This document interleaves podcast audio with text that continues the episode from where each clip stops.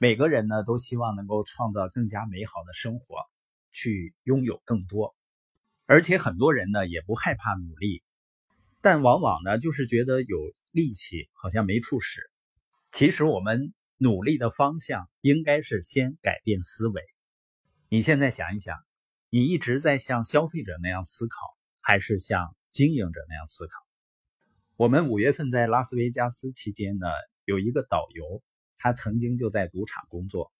他说他看到过有些人呢在赌场里赢了大钱。但是这些人只要在拉斯维加斯待足够长的时间，最终呢都会输回去。曾经有一个报道采访史蒂夫·文恩，他是拉斯维加斯某度假中心的首席执行官，他在赌博业工作已经超过二十五年了。在那段时间里，他的赌场被赌场主人和投资者创造了数十亿美元的利润。当记者问他，在一个赌场里，哪种玩法赢钱的几率最大时，文恩笑着回答说：“如果你想在赌场里赚钱，就拥有一个赌场吧。为什么呢？因为赢钱的几率永远是向经营者倾斜的。所以，可能我是太理性了。每次我想小赌怡情的时候呢，我总是在想，在这个赌场里，如果像我这样的菜鸟都能赢钱的话。”我相信拉斯维加斯的这些赌场都早已经不存在了。所以文恩的那句话呢，可以说是至理名言。如果你想在赌场里赚钱，就拥有一个赌场吧。他的这句话不仅适合用于赌博者，而且适用于每个消费者。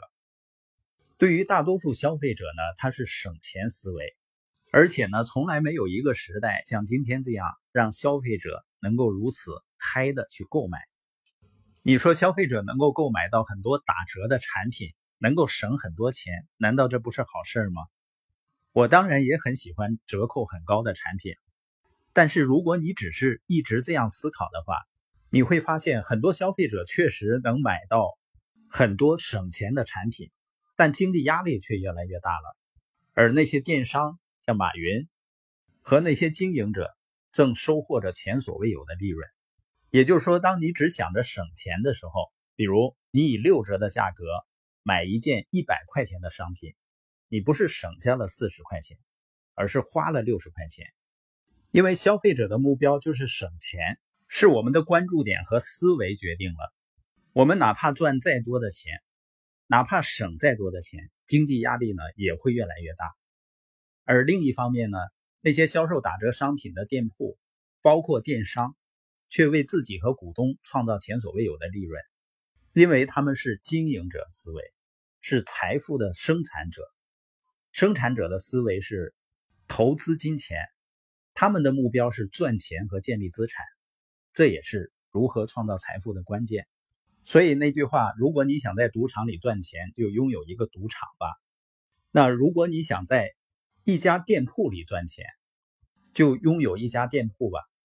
如果你还执着于在打折和降价购物中省钱，就好像赌博者对自己说玩扑克牌或者掷骰子能赢钱一样。对于这些人呢，我看着我只能说他们在欺骗自己。消费者也是一样，不管是他们以成本价购物还是低于成本价购物，他们永远不能走上致富的道路，永远都不能。消费者只会使生产者更富裕。因为从定义上来看，消费就是金钱支出，而不是金钱收入。如果你同意赌场总是把赢钱的几率向他们自己倾斜，那么店铺呢？他们也总是赢家。当然，我们要想拥有自己的赌场是不容易的，甚至在中国是不可能的。但拥有自己的店铺是完全可以做到的，因为今天呢是社交电商时代，选择一家强大的社交电商平台。你既可以享受消费省钱，同时呢又可以享受生产者的利益，生产赚钱。所以在这里要感谢比尔·奎恩博士的生产消费者的理念：消费者的思维是省钱，生产者的思维是赚钱，而生产消费者是拥有自己的店铺，拥有自己合作的电商平台，在自己的店里购买，然后呢再教别人做同样的事情。所以他们在花钱的同时，也在创造财富。更重要的是，生产消费者在经营自己的生意，但并不只是自己在做。你发现，从消费者思维到生产消费者思维，只是把你的思维和购物习惯从短期的消费者模式转换到长远的生产消费者模式，你就改变了你的生活了。